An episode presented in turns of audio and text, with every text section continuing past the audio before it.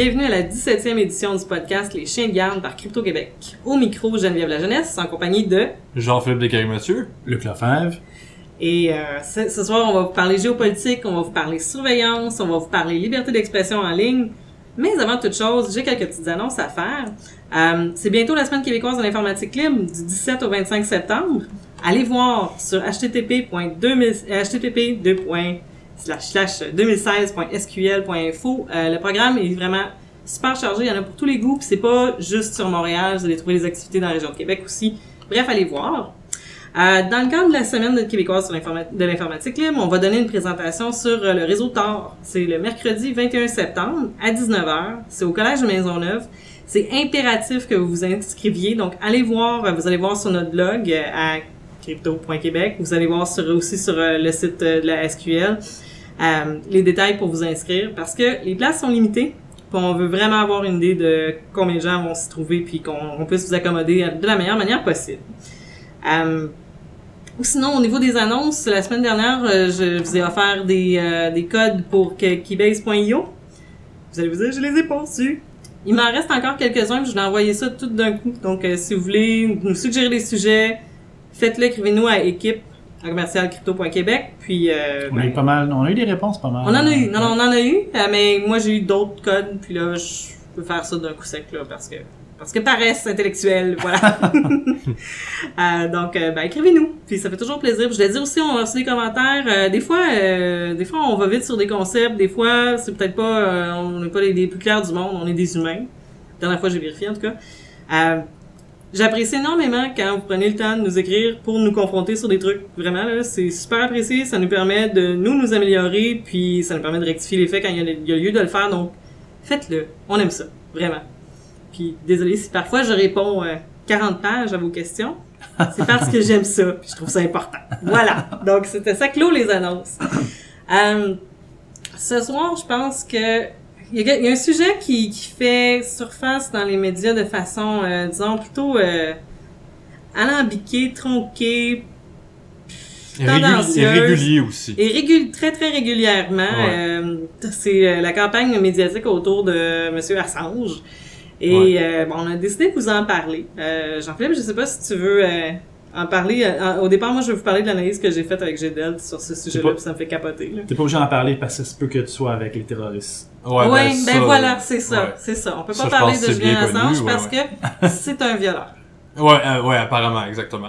Euh, vous m'excuserez ma voix cette semaine, j'ai une grippe d'homme, là, donc euh, ça de... Non, c'est parce qu'on étouffe ta liberté d'expression, Ouais. Jean-Philippe. c'est ça. Pardon. Oui, ben en fait, c'est ça, c'est un sujet qui revient souvent. J'en ai déjà parlé même dans d'autres émissions, il y a une couple d'émissions de ça. Les médias sont vraiment, en, en tout du moins, certains médias s'en donnent à cœur joie sur le fondateur de WikiLeaks, Julian Assange.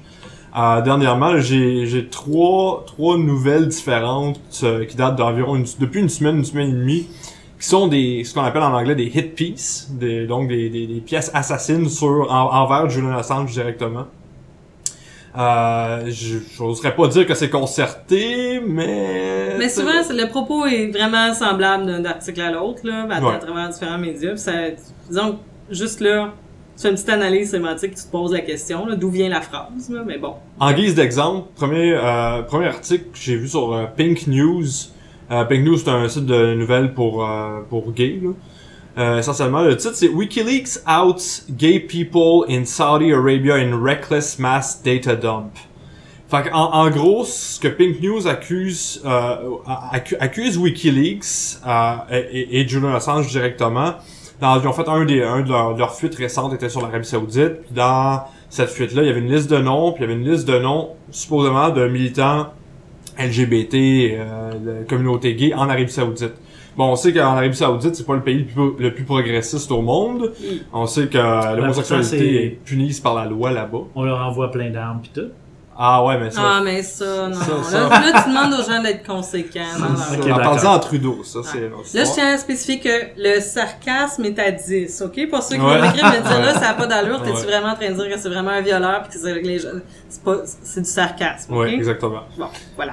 Euh, Il y avait rien de sarcastique dans l'article de Pink News, par exemple. Ouais. Par exemple, ah, il il l'accuse directement de mettre en danger... Il accuse Julian Assange de mettre en danger les militants LGBTQ. Ben, en fait, si on prend le, le- le travail du titreur, ce qu'on nous dit, c'est que Assange volontairement fait ça pour sortir des qu'il, gars euh, du placard en Arabie Saoudite. C'est ça. Exact. Ouais. Parce que ça va à l'encontre de ses intérêts. Là. Genre, il, il croit pas, tu sais, il veut que c'est nuire à ces gens-là, fondamentalement. Ben quasiment, puis c'est pas juste le titreur, hein, je te dirais, parce Non, que non, mais tu- l'article, tu, lis l'article, mais- là, puis euh, genre, tu sais, euh, une petite anecdote à la fin, il mentionne que Assange se cache dans l'ambassade équatorienne à, à Londres depuis plusieurs années. Tu sais, c'est juste Ouais, l'utilisation non, du mot c'est ça, se, se cache, se Mhm. taire, Tu sais, c'est négatif. Exactement. C'est un langage négatif, Mhm. c'est pas...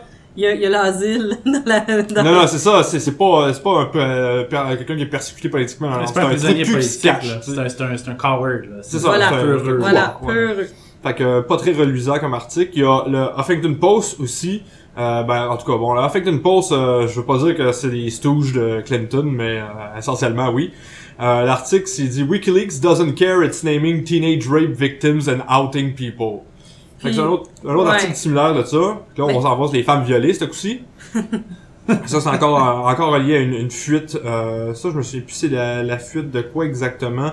Euh, Il y avait une fuite avec des, des gens euh, bon, qui avaient une liste de, de noms identifiés. C'était pas avec la Turquie, ça? Non, mais ils, ils font un mix entre les deux là. C'est un mix avec l'Arabie Saoudite, mais aussi avec. Euh, ils parlent de, du leak euh, du de- Democratic National Congress. Puis tu ils, ils font un espèce d'amalgame. Cet article-là du- de Huffington Post fait un amalgame de tout ça. Euh, fait que là, oui, c'est le outing people, c'était relié à ce que je viens de dire d'Arabie Saoudite. Et rape victim, c'est ça, c'était en Turquie. Euh, ces personnes, euh, bon, c'est ça, les euh, euh, séropositives, les listes de séropositives. Bon, bref, il y a un épais là-dessus, comme si c'était le but premier de WikiLeaks de justement de outer ces personnes-là, puis des... Mais reste que la philosophie de Wikileaks, c'est de donner accès complet à des documents qui leur sont transmis. Ils vont pas aller caviarder, ils vont pas aller retirer ces pages-là qui peuvent être peuvent poser un risque. C'est la vérité. euh, Mais la philosophie de WikiLeaks c'est jamais abordée dans cet article-là. Ben non, c'est ben vraiment jamais- genre, Mhm. euh, c'est c'est un- hit piece là, carrément. là. Ouais, ouais, c'est de dire euh, Julian Assange fait partie des méchants. Daily Mail, vous allez me dire bon, le Daily Mail, Ouais, mais bon, ça, ça reste un des gros journaux. On te euh, l'a dit! JP. Ça reste un des gros, un des gros journaux en, en Grande-Bretagne, qu'est-ce que tu veux. là. Does WikiLeaks help Russia? Ah ouais, ça, on a vu ça Ah, aujourd'hui. wow! How documents leaked by Julian Assange often benefit the Kremlin. Bon, euh, essentiellement, Ben, c'est c'est- bien juste si l'article euh, l'accuse pas de Julian Assange d'être un, agent euh, du Kremlin, un agent russe, parce que il s'en est pris, bon, comme j'ai mentionné, euh, au Democratic National Congress, euh, et, et bon, on sait que il y a pas une euh, y a pas vraiment une histoire d'amour entre euh, Hillary Clinton puis Julian Assange. Ils ont l'air d'être des grands potes. Non, pas vraiment. Puis euh, bon, fait que l'article il dit c'est sûr que les, les fuites de WikiLeaks ont tendance à bénéficier euh, la, la, la Russie, le Kremlin, le, le, le, le gouvernement de Vladimir Poutine. Ouais, mais, mais ça, c'est d'une absurdité. Tu sais, c'est de dire, OK, les- ce que Julian Assange publie va contre l'ordre établi. L'ordre établi, de notre point de vue occidental, c'est l'ordre occidental. Alors, il est contre l'Occident. Ouais, ouais, c'est ça. C'est une Mais, dichotomie binaire. mais, Tu sais, mais à ça, on peut dire toute résistance, c'est assimilable à Ben aider oui, le Kremlin. c'est exactement ça, tu Occupy, ça aide le Kremlin. Ben ça. ouais, c'est ça. c'est- Non, ça, ça marche pas, là. c'est- Mais même aujourd'hui, Hillary Clinton a repris ce, ce talking point-là, puis elle, elle a dit genre qu'elle avait peur que euh, il y a des bonnes chances que les Russes se mêlent les élections, euh, les élections en novembre, tout ça. Fait que c'est c'est un spin qui, ils, reprennent ce spin-là, puis puis ils l'étirent au max, là, tu sais.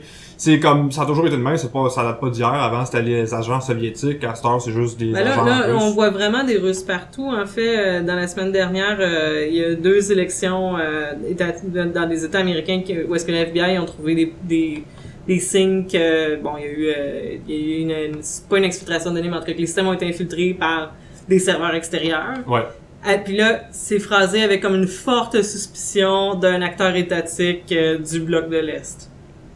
OK, mais une forte suspicion sur la base de la géopolitique ou de la technicité de l'attaque? Parce que là, de ce qu'on sait, la NSA se sont fait dropper leurs outils euh, Ouais. dans, dans la- au grand air. Euh, Ouais. Qui est qui, là, ça devient... L'attribution, c'est c'est un, un jeu qui est très, très, très complexe. Mhm. C'est pas quelque chose qu'on règle en deux lignes dans un article sur Yahoo, tu sais. Mhm. pourtant, c'est Euh, c'est- pourtant, ça sert les politiciens. Ça sert les politiciens complètement. Ouais. Puis ça, ça donne du poids à cette phrase-là de dire que toutes les attaques, toutes les cyberattaques, ça devrait être considéré euh, au même égard que si euh, un, un- un Russe arrive dans un parlement avec un Kalachnikov. Mhm. Ça, ça, ça, c'est Clinton, Hillary Clinton qui l'a dit la semaine dernière devant euh, une convention, l'American Legion Convention à Cincinnati. Elle, elle a mis sur le même pied d'égalité les cyberattaques puis les attaques euh, terroristes, entre guillemets, traditionnelles. Ben ça, c'est c'est un discours qu'on entend de plus en plus. Ça fait quand même plusieurs semaines là, qu'au niveau de l'OTAN, on dit bon, ben, que les- les- le domaine cyber, ça va être un domaine qui peut amener euh, Mhm. la collaboration des États de l'OTAN ensemble contre une cible. Ouais. Euh, on est là. Je pense que c'est de le répéter pour que les gens l'acceptent sans le questionner. Moi, je le vois comme ça. Mais mon problème avec ça, c'est... Ben, c'est Clinton, elle, elle a rien inventé, hein. Je veux dire, euh, Bush puis Obama ont, ont eu des discours similaires à différents niveaux depuis des années maintenant, là. C'est, c'est, c'est le zeitgeist, là, ça semble, elle elle a l'air décidée, là. De toute façon, elle, c'est un faucon, là. euh, Clinton, on s'entend, là. Fait que ça serait pas surprenant si, euh, ultimement, ça revienne au, ça va revenir au même. De toute façon, si vous voulez faire de la prison aux États-Unis, pas, aller, aller pas passer trop de temps en prison, euh, c'est violer une femme, apparemment. Ça, c'est Ben trois oui, ben mois oui, ben oui. maximum. Ouais, hein. mais, mais euh, allez pas hacker une élection. Ah, Non, faut, faut euh, que tu non sois, recommandé. assure-toi d'être blanc, par exemple. Parce que si t'es pas blanc. Ouais, ah, ouais, blanc affluent. Ouais. Ouais, ouais, ouais. C'était mon que si t'es un autre truc, euh, ça, ça va être plus long. Mais bref, euh, en tout cas, moi, je, je pense ça, faut garder ça à l'œil parce qu'il y, y a une logique de ah, ce sont les méchants russes, coréens. Ben, on vient là-dessus euh, depuis un petit bout, là. Mais, Une tendance mais, la- l'attribution, euh, c'est. C'est pas aussi simple que ça. C'est vraiment pas aussi simple Ouais. que ça, puis c'est super opaque. Puis pour cause que c'est super opaque, les services de renseignement veulent pas divulguer les causes de leur attribution. Mhm. Parce qu'ils veulent pas divulguer à l'ennemi ce qu'ils ont sur l'ennemi, c'est logique, mais Mm.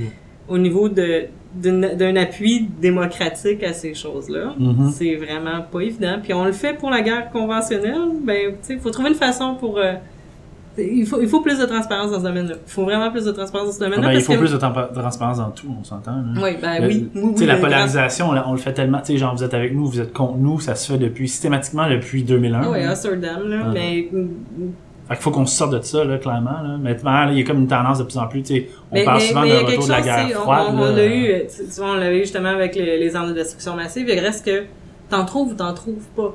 Mais Mhm. c'est tangible. Je pense que pour la, la personne lambda, on peut s'imaginer tu l'as la bombe ou tu l'as pas. Mhm. Tandis que pour des cyberarmes, parce que là c'est ça qu'on entend souvent aussi, là, la question cyber weapon, là, je, je trouve que depuis Mhm. quelques semaines ça revient beaucoup beaucoup dans Ben, les médias. ouais, et- notamment que la, la, la NSA qui s'est fait voler. Ouais. euh. Mais, mais de quoi ça a l'air un cyber weapon? Mhm. Loïc? Le, le citoyen en bas, là, c'est... Loïc, hey, wow. wow. Bon, bon, bon, Ok, tu me donnes des idées à Je du suis assez certain qu'il serait prêt à l'utiliser comme un cyber weapon. Mais, te- mais, mais il y a vraiment un problème de définition? Il y a vraiment un problème de définition? Est-ce que j'ai le droit, moi, d'avoir une map sur ma machine rendue c'est là? ça. C'est offensif, Mhm. peut-être, si je l'utilise. Tu peux me causer énormément de dégâts avec Metasploit. Oui, Est-ce que c'est considéré comme un cyber weapon? C'est ça. ben voilà. Ouais, je l'utilise Metasploit dans mon ma job, moi. Est-ce que c'est... Ah, C'est un terroriste. non, mettons un autre, puis il est pas terroriste. Ok. Non, mais, mais reste que ça va être un problème assez rapidement. Comment on, comment on, on, on peut accuser faussement des gens pour à peu près n'importe quoi, parce que la minute que tu travailles dans le domaine, Uh-huh.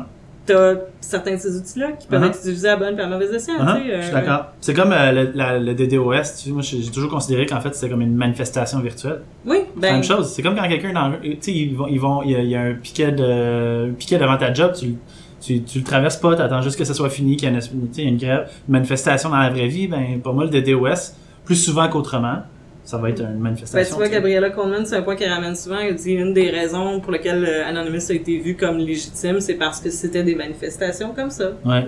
C'est bon. Après, on pourra en parler longtemps d'Anonymous, mais bref, euh, je pense qu'il va vraiment falloir garder ça à l'œil, puisqu'au niveau législatif, ça pose des questions qui euh, qu'on se pose nous, là, mais je suis pas sûre que l- au niveau politique, ces questions-là se, se font se poser présentement, Uh-huh. mais du tout. Et, peut-être que, puis là on jase pour jaser, mais euh, c'est peut-être lié justement, tu sais, tu parles du zeitgeist, mais peut-être aussi lié au vieillissement de la classe politique qui comprend de moins en moins les, en- les enjeux, fait qu'ils vont retourner à leurs vieilles habitudes de polariser. tu sais. Quand de l'autre côté, t'as un lobby qui travaille très très fort pour vendre des outils pour la détection de ces choses-là, Uh-huh, pour, sécuriser plus, par du qui donne service l'impression que c'est quelque chose de dangereux. Ben voilà. Ouais. C'est- Si t'as super peur que la menace s'en vient puis que tout le monde a les outils pour briser ta patente Mhm. parce que t'as mis des, des portes dérobées dans tout, ben t'as besoin d'acheter plein de, de logiciels privateurs. En tout cas, bref, c'est un gros sujet. Ouais. Je pense qu'il faut, faut s'interroger sur comment on peut amener ça au niveau euh, législatif, que ça, ça soit sur le droit sens du monde. Parlant du droit sens du monde, Luc, parle-nous de la loi 74.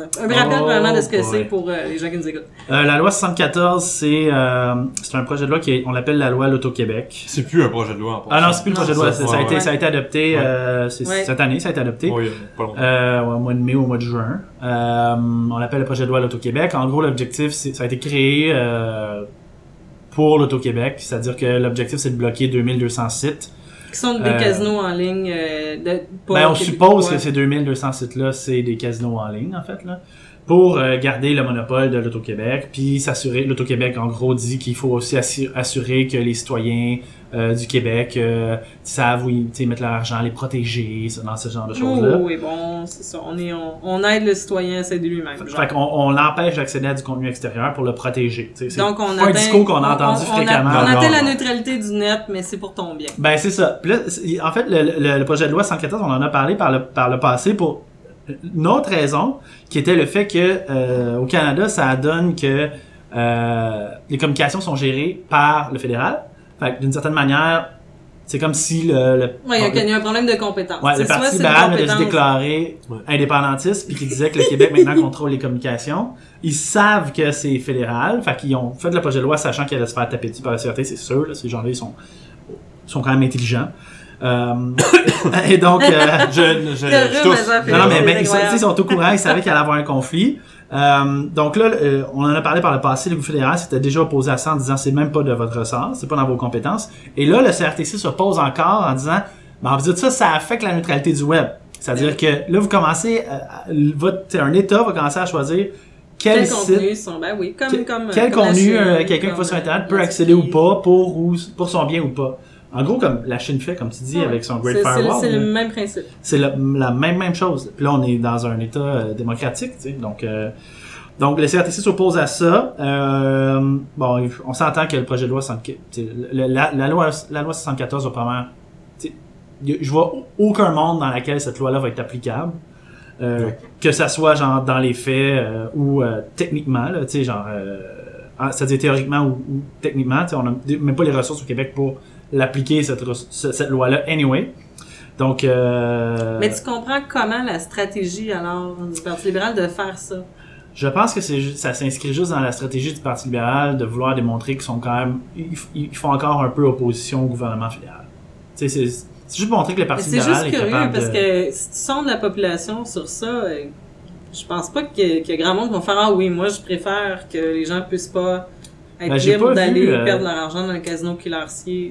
Je ne sais pas, j'ai pas vu les sondages à ce niveau-là. J'ai l'impression que c'est du deux choses, du pushing de la part d'un État, d'un, d'un- d'un- d'une société d'État, puis de l'autre côté, une, une opportunité pour les libéraux de démontrer que ils essaient de défendre les intérêts du Québec contre le fédéral sans, en- sans, rien dommage, affecter fondamentalement parce que ils savent que ça va être brisé anyway, tu sais. Mais ils peuvent dire, on a essayé. C'est précieux le temps en chambre. Il y, a- on- on- il y aurait tellement plus de choses constructives qui pourraient être faites pour le net, pour protéger la neutralité Ben ouais. du net en chambre que ça. Quel désastre! Ben, notamment dans le plan numérique, euh, il y a plein de belles opportunités qui pourraient être faites avec euh, des centaines de millions comme il y avait.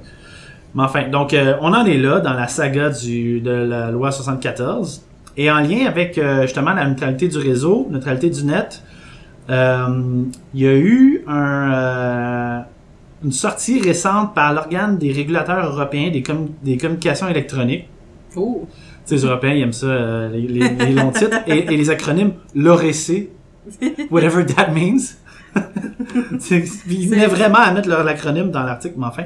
Et, Organe dans un acronyme, moi je m'oppose. Et, et ce, que, ce, que, ce qu'ils trouvent, ce qui, ce qu'eux euh, ils disent en fait fondamentalement, c'est que les publicités ont le droit, euh, ont le droit d'être diffusées sur Internet et les, si un, et si un client veut avoir accès à du contenu gratuit, s'il y a de la pub, il doit avoir accès à ça. Il ne devrait pas avoir à payer pour du contenu parce que euh, un site doit compenser le non-affichage de la pub par un abonnement. En gros, c'est-à-dire que euh, comme les, les, les ad blockers deviennent, tellement- deviennent, ils deviennent Ouais, euh, ben- de, de plus en plus mod- moder- modernes, ils vont bloquer systématiquement toute la pub. Et donc, pour compenser ça, le nouveau modèle d'affaires, c'est je te donne- euh, tu dois ab- t'abonner pour pouvoir accès au contenu. Le problème à ça, c'est que maintenant, les gens ont plus accès à tout le contenu des différents sites de nouvelles parce qu'ils veulent pas s'abonner. Et donc, à ce moment-là, ça, a- ça a un impact, ça, ça- ça a un impact sur la neutralité du web. C'est-à-dire que c'est pas tout le monde qui a accès au même contenu. Euh, donc, c'est intéressant. Donc, Wow, parce que là, c'est vraiment une vision assez radicale parce que je pense, si on parle, mettons, de divertissement, les gens, de façon générale, sont pas choqués par l'idée de payer à la pièce ou par abonnement pour du divertissement, là. Mettez ce que vous voulez dans le divertissement, là. euh, Uh-huh. Puis que- ben là, ça, ça vient, ça, ça vient complètement retourner cette idée-là sur sa tête. Là. Ouais, ça- mais ce qui est intéressant aussi, c'est que ça dit que les compagnies qui veulent diffuser de la pub sur Internet ont le droit de vouloir diffuser cette pub-là. Donc, il ne devrait pas avoir de système qui bloque, euh, de, de, de- d'application qui bloque systématiquement la pub de tout le monde. Ok.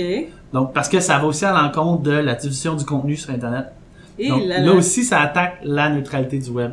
c'est assez particulier. Ça, m'apparaît euh, plutôt irréaliste. Dans Ouais, le tu monde devrais pas en avoir. Ah, ben, il y réel. en aura plus d'abord. Ouais, Non, on- non, ça marche pas comme ça. Ah non, mais c'est ce qu'il vient avoir des. En fait, la raison pourquoi il y a eu cette, cette- cette sortie-là, c'est qu'il y a eu, euh, il y a eu trois, euh, trois nouvelles applications qui veulent être lancées en, en Europe, notamment par une compagnie qui s'appelle, qui est une compagnie asiatique, je pense, qui s'appelle Three. 3. Et euh, en gros, euh, ben c'est ça, ils ont développé un système qui permet vraiment de, de bloquer systématiquement toutes les pubs. Et donc là, il y a eu, il il- c'est d'où c'est là que l'Union européenne a été obligée de prendre un- de, de prendre position.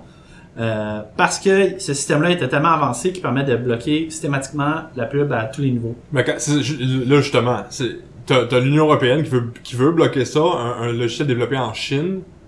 Comment ça marche, là?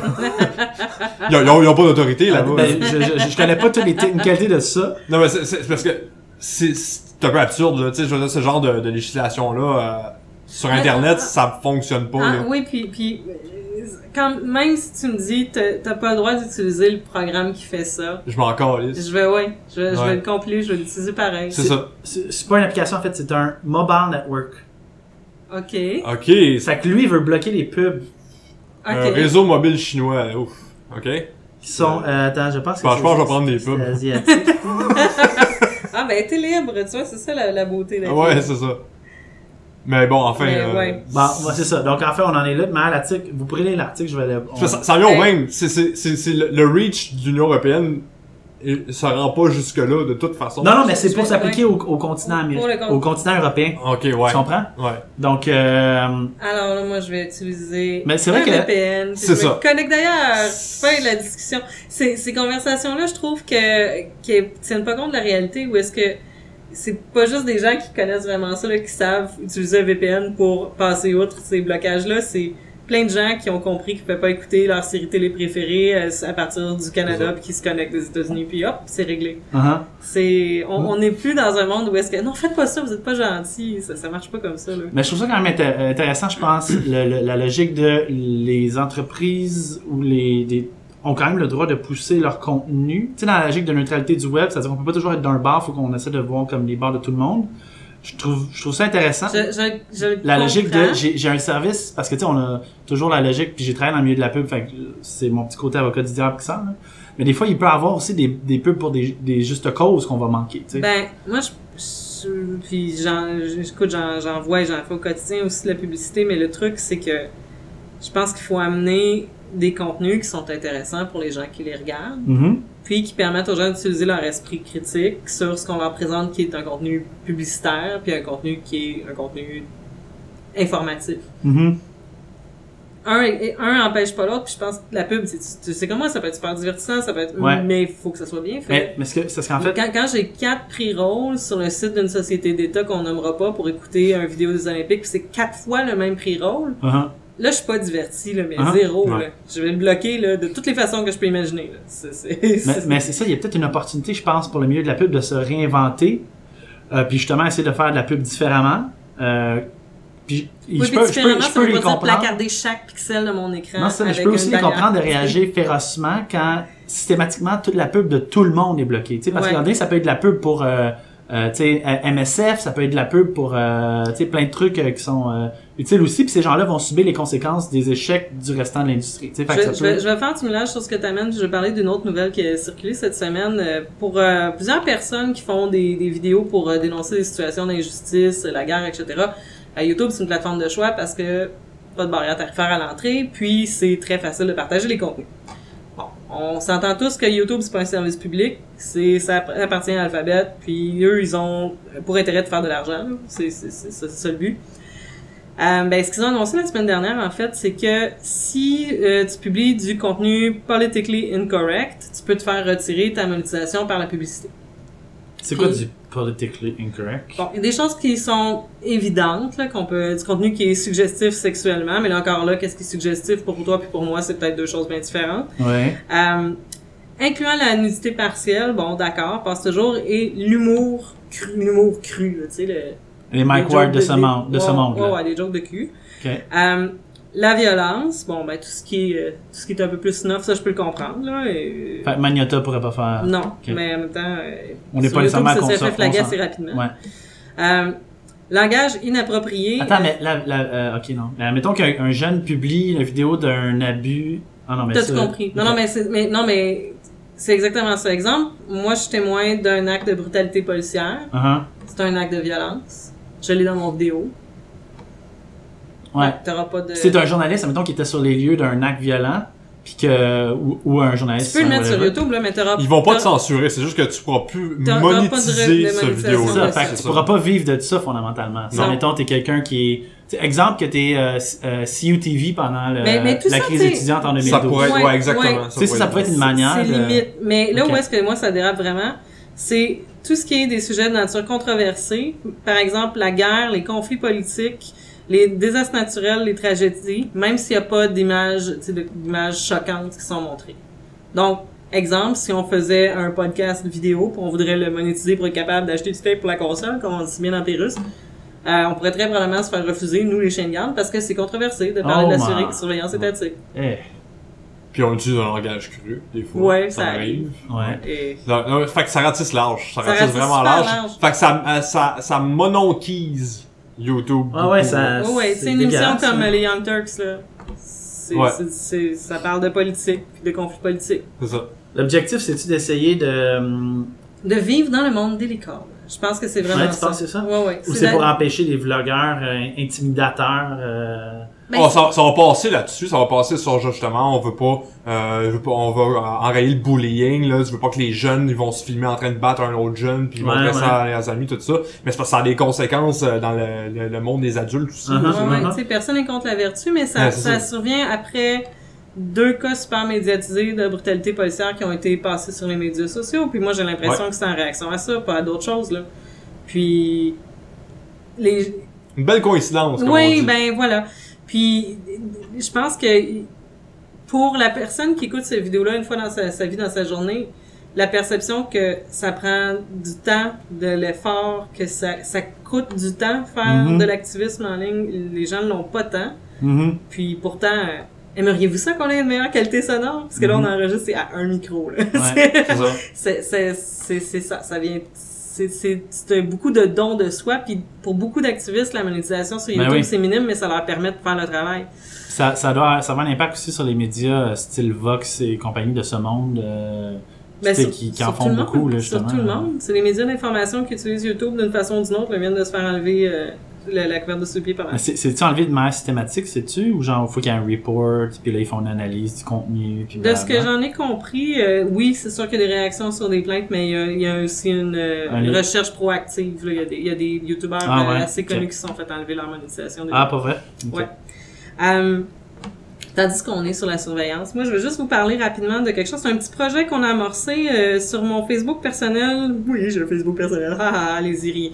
Euh, j'ai demandé de l'aide sur la traduction de documents. Ce que je suis en train de faire, c'est de contacter les organismes de, droit, de défense des droits et libertés de, du Canada anglais qui ont traduit des documents puis qui ont produit du contexte pour des documents euh, exfiltrés des agences de surveillance canadiennes parce que je trouve que c'est des documents qui sont super intéressants, puis souvent les francophones n'en ont jamais entendu parler parce que nos médias n'ont pas parlé, puis le con- tu sais c'est très technique là, c'est du vo- vocabulaire d'espion entre guillemets en anglais. Fait que le moindrement qu'on n'est pas parfaitement bilingue, ça, fatigue mentale à lire ça, elle vient assez rapidement. Puis euh, ben le premier document dont je vais vous parler, c'est la Wubin Foundation qui l'a sorti. C'est euh, une requête qu'ils ont fait à l'accès à l'information au fédéral qui parle de quelle façon le Centre de sécurité sur les technologies travaille sur le réseau Tor. Puis ce qu'on apprend, vous allez pouvoir voir le document, on va le mettre en lien dans le billet de blog. Euh, ben c'est que en fait le Centre de la sécurité des technologies travaillait de concert avec euh, GCHQ par rapport au projet Tor. On sait pas sur quoi parce que tout est caviardé. Il y a des Mhm. pages c'est juste écrit Tor, Tor, Tor, tout le reste était effacé. Euh, Puis on a l'air d'être un peu des fans du GCHQ, ils ont on l'air de vraiment se taper dans le dos de grand bonheur de travailler avec ça et avec la NSA. Je le comprends, c'est leur mission, puis ce sont des gens qui ont une vision très patriotique de leur travail.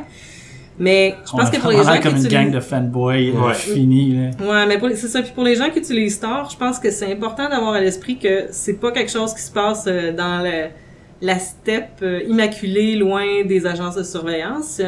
Même ici au Canada, nos agences travaillent à désanonymiser des usagers de Tor. Ouais.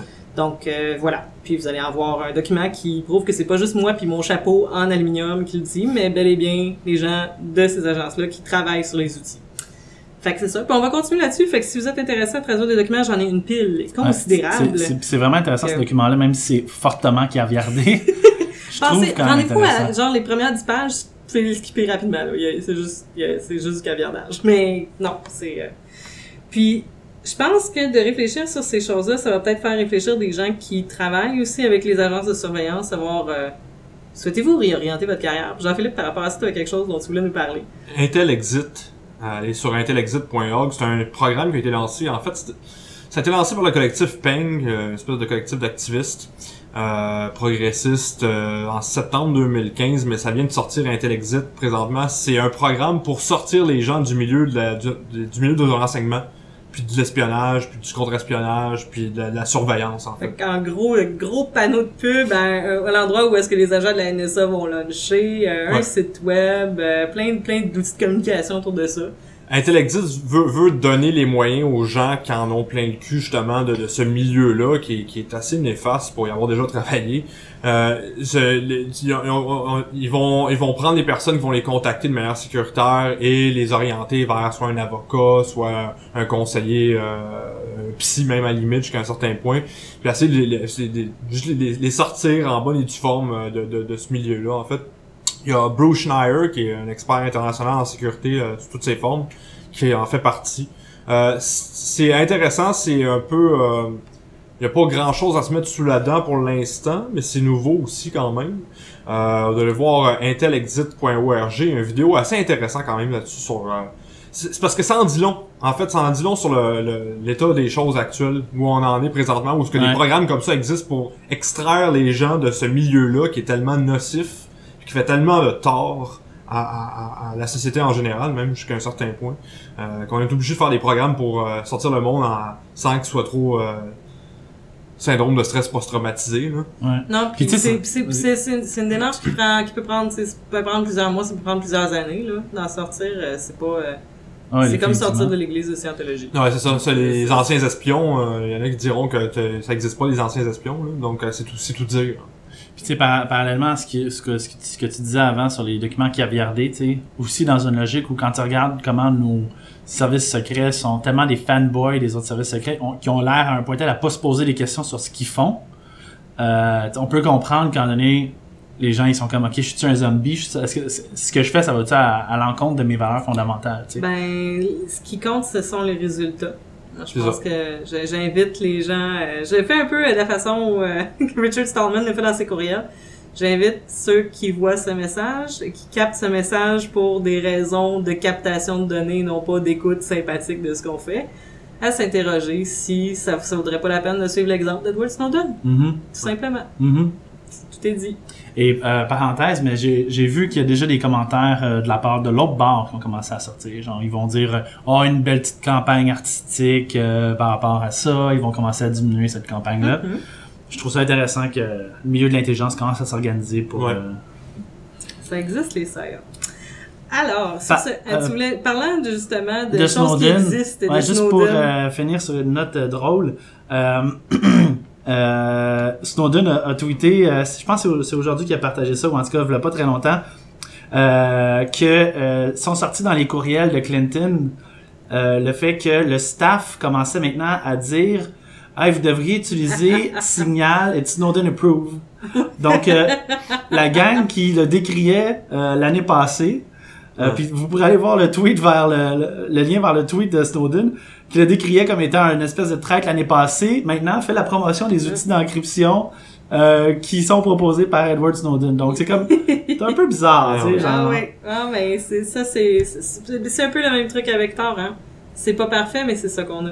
Fait que voilà, le maquis est là pour tout le monde. Euh, ça va être tout pour cette semaine. On a encore plein de trucs à vous dire mais je pense qu'on va devoir couper. Euh, donc euh, c'était Geneviève Larenesse à l'animation aussi à la sonorisation. Mes chroniqueurs pour ce soir Luc Lefebvre. Jean-Philippe Desgarig-Mathieu. et son rhume. Ouais. Aux médias sociaux, Sophie Thériault. Identité graphique de Bonhomme qui, no pressure, va nous faire un logo pour Crypto Québec aussi. Je t'envoie des messages, Bonhomme. Euh, merci à Danny Provencher, Under Electric Light pour l'indicatif sonore. Merci à l'actualité pour les locaux. Et on se dit à la semaine prochaine.